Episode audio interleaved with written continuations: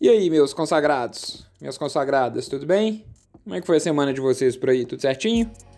Por aqui tudo certinho também. É, novidades legais aqui na minha vida pessoal, mas interessa um pouco para você que não me conhece. E para você que me conhece, me chama aí no zap e a gente conversa. É o Me Fala Uma Coisa Legal, um podcast sobre criatividade e a maneira como ela está presente no nosso dia a dia, no nosso jeito de pensar e na nossa vida. E hoje a gente chega à incrível marca de quatro episódios. Se essa é a sua primeira vez aqui, se ainda não ouviu os três episódios anteriores, eu vou pedir aqui a nossa head de DJ para sintetizar os melhores momentos dos três primeiros episódios em 5 segundos. Valendo! Atenção, emissoras, para o top de 5 segundos. Criatividade é resolução de problema. A criatividade pode ser treinada. Referência. Referência.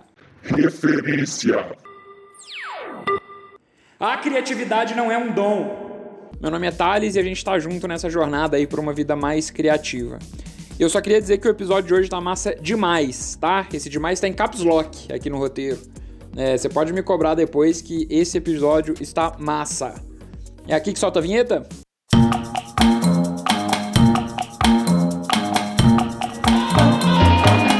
Me fala uma coisa legal. O episódio de hoje começou em 2018. Pode parecer estranho, mas é verdade. É que foi em 2018 que eu li uma notícia que me chamou muito a atenção e que aí se desdobrou e foi se desdobrando em vários outros assuntos e que hoje finalmente se consolida em um único tema. Confuso, né? Confuso. Vou explicar, eu espero que fique claro. Se liga. Em 2018 eu li uma notícia falando que a Netflix tinha divulgado o seu relatório de resultados. E aí nesse relatório, ela surpreendeu ao falar dos concorrentes. Era uma época ali, 2018, em que novos serviços de streaming já surgiam lá nos Estados Unidos. Muitos deles estão chegando agora por aqui, né? Mas é, lá já era uma realidade. E a Netflix declarou que a, as atenções dela não estavam no serviço da streaming como o da HBO, por exemplo, que muita gente apostava que fosse seu principal concorrente da Netflix.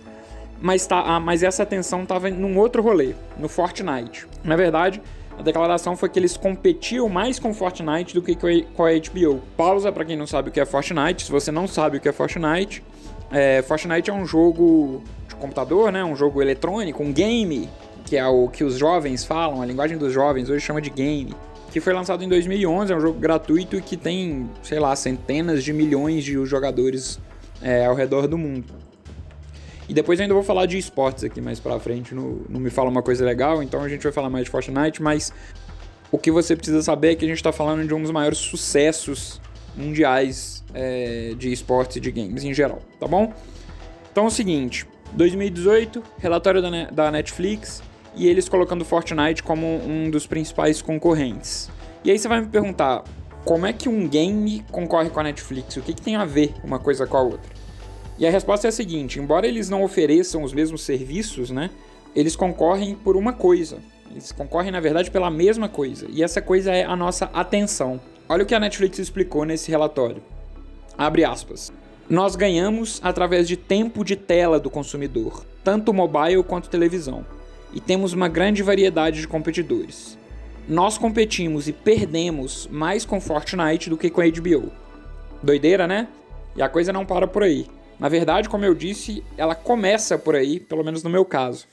É, foi uma notícia que me chamou a atenção é, para o jeito como a nossa sociedade estava tá se comportando, né? Estava se comportando em 2018 e como as coisas estavam acontecendo. E aí eu fui entender que, embora eu só tenha percebido é, isso em 2018, esse tipo de comportamento está acontecendo há décadas. E esse é o tema do podcast de hoje. Bem-vindos à economia da atenção. Talvez você já tenha ouvido ou lido a respeito da economia da atenção. E esse é um assunto muito denso, assim, um assunto meio polêmico, é um assunto que tem algumas análises muito profundas. E como esse é um podcast sobre criatividade, o que eu quero aqui é analisar a economia da atenção sob a ótica da criatividade. Antes de chegar lá, é, a gente vai só dar um pequeno contexto do que, que é essa economia da atenção, tá bom? Então vamos lá. Tudo começa com uma frase que eu sempre usei nas introduções das minhas redações de escola, vestibular, faculdade ou qualquer outra coisa. Essa frase, essa expressão é, abre aspas, com o advento da tecnologia. Inclusive, eu nunca usei a palavra advento seguida por qualquer outra palavra que não seja tecnologia. Sempre advento e tecnologia. E eu não sei se pode, tá? Eu não sei se a, a nossa língua, a gramática, a ortografia permite que advento seja seguido de qualquer outro termo. Para mim é sempre seguido de, de, tecnologia. Falou advento, pensou tecnologia, um oferecimento de repente público, slogans que não fazem sentido. Mas o que, que rolou? Rolou que o advento da tecnologia transformou nossa sociedade. Isso é clichê, né? Mas olha que legal, em 97, o físico Michael Goldhaber, eu não sei se esse é a pronúncia do sobrenome dele, ele escreveu um artigo na Wired sobre isso. Ele falava o seguinte: ele, ele analisava, falando que o rumo da economia das nações industrializadas, e especificamente da nação dos Estados Unidos, né, estava mudando. É, a galera estava cada vez menos envolvida em produção, transporte e distribuição de produto e começava a lidar cada vez mais com informação. E é importante lembrar que ele está falando de 1997, né, gente? Assim, a gente estava dando os primeiros passos ali em termos de conexão, internet, nuvem, essas coisas todas. Nossas conexões eram discadas. Com esse barulhinho aqui, que a nossa rede DJ vai colocar.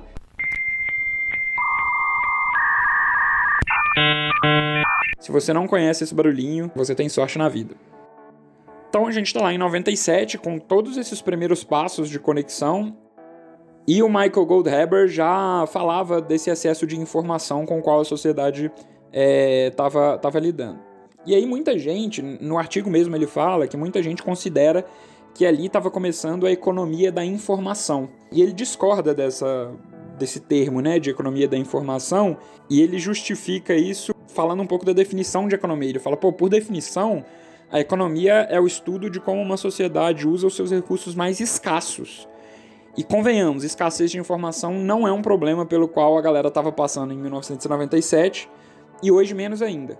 A questão não é essa. A informação, sim, é o ponto central dessa nova economia, mas a questão não é a escassez de informação, a questão é o excesso. É, e com o passar do tempo isso foi ficando muito claro, né? A gente começou a ter acesso a outras formas de informação, de entretenimento, nem preciso falar, né, gente? Hoje, qualquer coisa que você queira saber, você joga no Google rapidinho, você já tem ali muita informação sobre isso, até demais. Então, assim, de repente, com o passar do tempo, o que a gente foi percebendo é que a gente não dependia mais só da TV, do jornal, impresso, de rádio para obter informação e nem só, sei lá, das novelas ou dos filmes no cinema para obter entretenimento. Essa dinâmica mudou e foi mudando cada vez mais rápido. E aí, com cada vez mais coisa à nossa disposição, a gente começou a escolher aquilo que queria consumir. A nossa atenção, então, começou a ser cada vez mais disputada. A gente começou a entrar na era da economia da atenção. E a moeda dessa economia deixa de ser financeira e passa a ser o nosso tempo. Uma coisa super finita, né? A gente não consegue prestar atenção em tudo o tempo todo. Então, no fim das contas, ganha o jogo quem conseguir captar a nossa atenção. Ou seja, se eu tô jogando Fortnite, eu não tô vendo Netflix. Ponto pro Fortnite.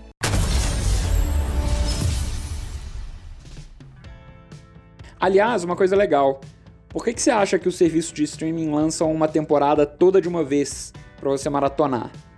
é tempo de tela, né? Então é a sua atenção concentrada ali com um serviço de streaming só durante um final de semana inteiro, maratonando aquela série, aqueles 15 episódios de uma vez. Desde então, assim, muita gente se aprofundou nos estudos e na evolução dessa economia da atenção. Imagina, se isso já era verdade em 97, o que, que a gente pode dizer nos dias de hoje, né? Tem um livro que chama O Inimigo Conhece o Sistema, da jornalista Marta Peirano.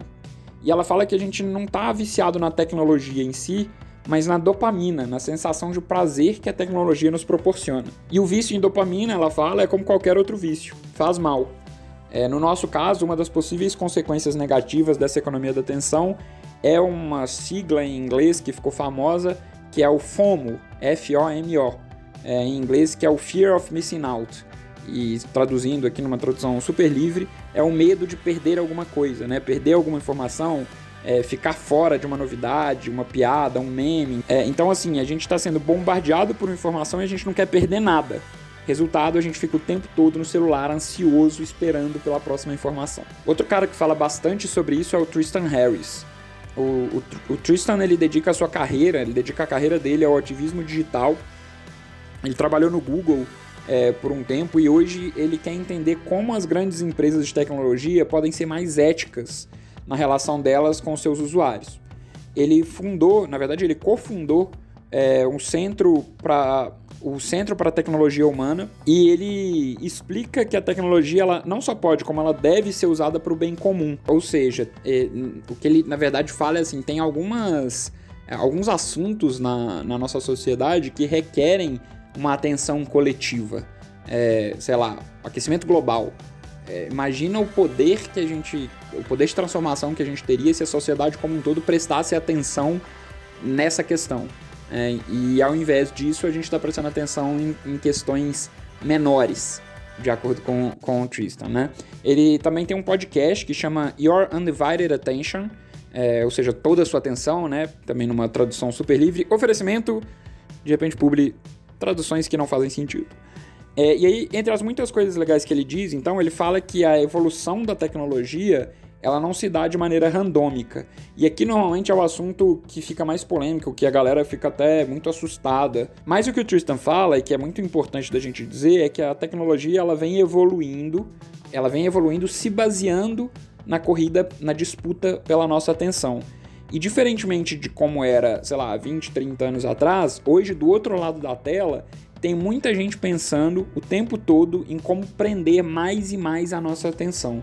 É, e ele usa um, um, exemplo que fica muito claro, assim, como essa uma mudança mexe na cadeia inteira. E o exemplo que ele fala é do autoplay no YouTube. Não sei se vocês lembram, existe uma época é, em que você via o vídeo do YouTube e ele acabava ali. E de repente, para ter mais atenção, para você ficar mais tempo no YouTube, é, o que, que eles fizeram? Eles, eles colocaram um autoplay que é assim, no finalzinho do vídeo, automaticamente já começa um outro vídeo a rolar, né? Isso, claro, aumentou o tempo de tela das pessoas no YouTube e fez não só com que as pessoas passassem mais tempo no YouTube, como também forçou com que o Facebook é, adotasse algo semelhante e o Netflix idem. Então é um movimento de um player né, que vai impactando a cadeia inteira. Então vale a pena conhecer o trabalho do Tristan e entender como que a tecnologia é, pode, na verdade, contribuir para causas é, mais importantes na nossa sociedade. Né? Mandar um abraço aí pro Tristan Sempre ouvindo aí o Me Fala Uma Coisa Legal. Mas calma, eu falei, falei, falei e eu disse que a função desse episódio não é falar, não é te, te deixar preocupado e te falar para destruir seu smartphone ou te mandar deletar suas redes sociais. Inclusive, caso você queira deletar suas redes sociais, tem um livro do Jaron Lanier que chama 10 argumentos para você deletar agora suas redes sociais. Então você pode ler. Ou você pode assistir o Dilema das Redes, se você ainda não viu, é um documentário do Netflix, fez bastante sucesso aí é, ano passado que inclusive tem o Tristan Harris como uma das figuras é, centrais ali. É, então assiste ou leia, você vai ficar completamente complexado e vai querer deletar tudo, enfim. Mas o que a gente quer falar aqui é entender como é que é, essa, qual que é o impacto dessa economia na criatividade. E aí para isso eu quero sugerir uma palestra muito muito massa do Joseph Gordon-Levitt. É, se você não está ligando o nome à pessoa, se você não é um cinéfilo ou uma cinéfila, é, o Joseph Gordon-Levitt ele é o ator que fez, entre outros clássicos, 500 Dias com Ela, é, A Origem, fez Batman também, 10 Coisas que Eu Dei em Você, enfim. Joga no Google aí que você vai, você vai saber de cara quem é. Mandar também um abraço ao Joseph, ouvinte assíduo aqui do programa. Mas aí qual é o lance? O Joseph ele faz um, ele dá uma palestra no TED e a, o título da palestra é Como a busca por atenção te deixa menos criativo. E na palestra ele fala muito do impacto da economia da atenção no trabalho dele como ator, como roteirista, produtor, enfim. É, ele começa falando sobre a sensação poderosa de receber atenção, uma sensação que ele tem desde que ele era criança, porque ele foi um ator mirim é, de, de sucesso. E aí ele se lembra de ter recebido essa atenção desde muito cedo. E aí com o advento da tecnologia, esse alcance e essa atenção aumentou ainda mais. E é muito legal, porque ele analisa, por exemplo, quanto o Twitter afetou o dia a dia dele e o quanto as coisas como os números de seguidores que ele tinha, os números de resposta aos tweets que ele escrevia e até a comparação dos resultados dele com resultados de outros atores, como tudo isso mexeu com ele. Ele fala abertamente que ele ficou viciado no Twitter. Lembra do negócio da dopamina, né, que a gente falou lá no começo. Ele queria ganhar mais seguidor o tempo todo, ele pensava que um papel determinado ou uma cena determinada poderia repercutir bem ou mal no Twitter, enfim, aquilo começou a guiar um pouco o trabalho dele e ele percebeu que a criatividade dele deixou de ser o fim. Ela, ela, ele deixou de fazer as coisas por prazer e passou a usar a própria criatividade só como um meio para receber atenção. E isso, é claro, é, tirou um pouco, acho que, do propósito, inclusive, da, da atuação dele.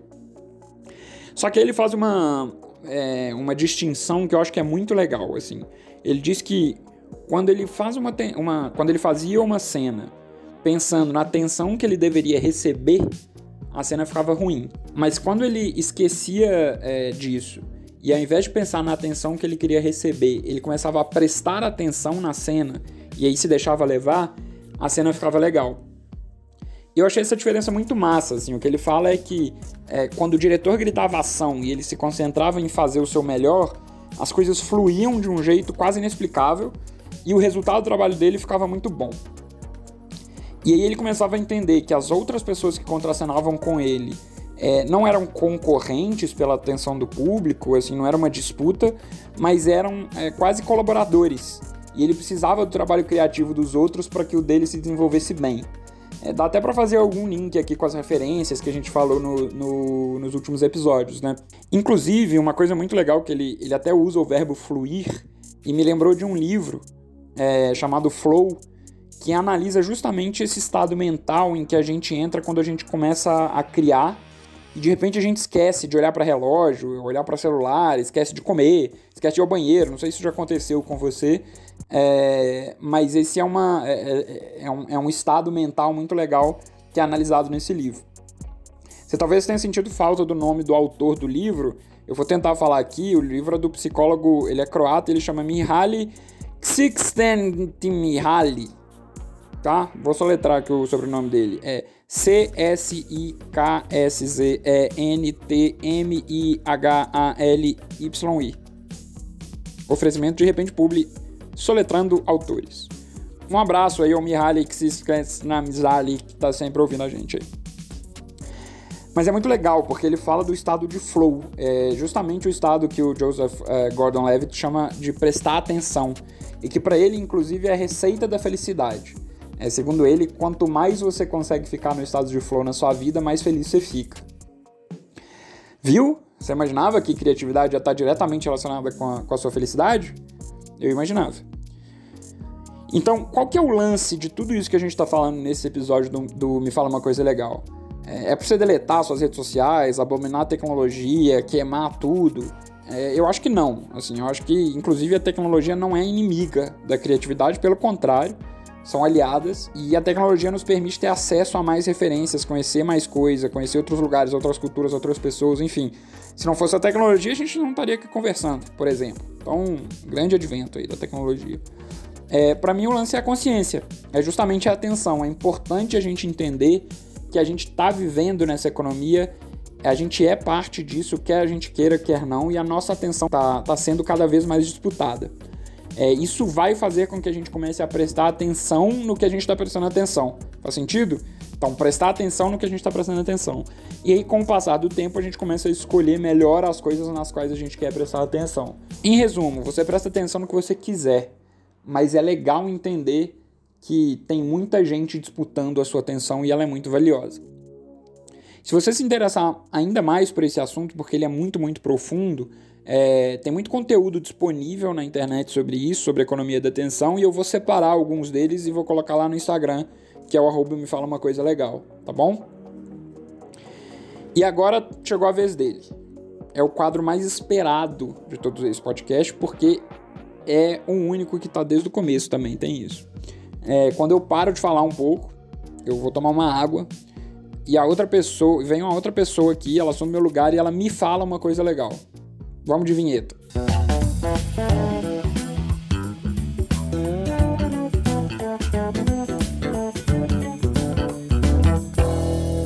Me fala uma coisa legal. Um quadro com o mesmo nome do podcast. No Me Fala Uma Coisa Legal de hoje, eu dei um toque na Luísa Guimarães. Ela, a Lu é head de marketing e produto do Prepara Todos. É, ela vai falar um pouco mais da plataforma, mas é uma plataforma muito legal de educação acessível e que cresceu absurdamente nos últimos anos, né? É, não só com o advento da tecnologia, como também com a pandemia, que forçou a gente a, a olhar com mais carinho para o EAD, enfim. E a Lu, que hoje é head de marketing de produto de lá, trabalhou na Audi durante muito tempo, é, foi minha chefe imediata quando eu trabalhava no Cruzeiro Esporte Clube, em BH. É, enfim, grande carreira de sucesso de Luísa Guimarães. Olha só a dica da Lu. Ei, turma do Me Fala Uma Coisa Legal. Aqui quem conversa com vocês é Luísa, sou head de marketing produto de uma plataforma digital chamada Prepara Todos, que é uma ferramenta de educação continuada. Para entender mais sobre o nosso público, que é feito majoritariamente de mulheres, eu fui entender mais sobre como elas tomam decisão e sobre a estrutura do patriarcado. É, além de marqueteira, eu sou uma feminista, não posso negar. E aí eu me deparei com a dica de hoje, que é o livro Mulheres que Correm com os Lobos, da Clarissa Pincola Estes. E a gente nunca vai saber se é assim que fala. Mas basicamente é um livro de contos que em cada conto deixa muito claro como as mulheres chegaram onde elas estão e o que mudou para isso acontecer. Eu tenho entendido muito sobre como essas mulheres pensam e o que, que elas querem sentir, que tipo de liberdade elas querem sentir. Então é um bom livro se você é mulher e precisa se libertar, ou se você faz parte de uma marca e quer ter uma comunicação mais genuína, que entenda mais sobre o seu público, que fale mais com as mulheres de forma empática e afetiva. Entender mais sobre elas é se comunicar melhor. E como mulher funcionou muito bem para mim também. Então, segue a dica e vamos embora. Fora o patriarcado. Empieza el matriarcado.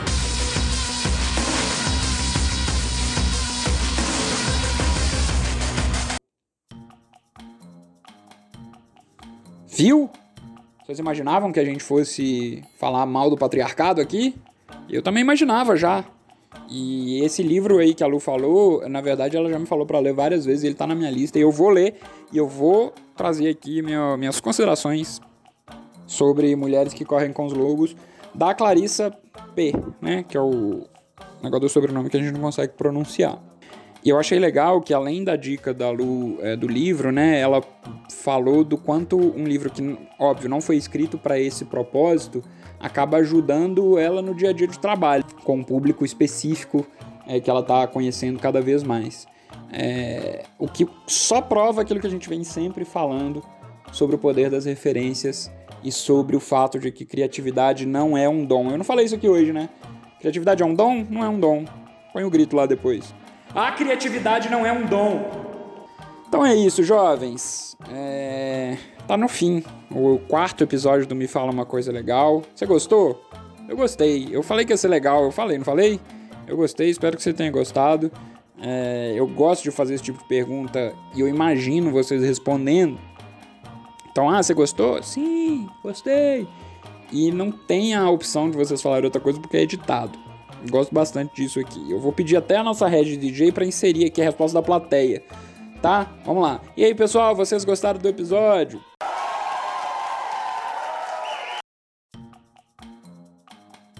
É sobre isso. E tá tudo bem. Então a gente chega ao fim, gente. É, eu queria agradecer a paciência, porque hoje foi um pouco maior o, o episódio. E, claro, a atenção de vocês, entendeu? Atenção e convidar todo mundo a comentar esse episódio lá no arroba me fala uma coisa legal. Tá sendo muito legal compartilhar tudo isso com vocês. Eu espero todo mundo aqui pro próximo episódio, o quinto, na semana que vem, tá? Boa semana, um abraço, fiquem todos muito bem.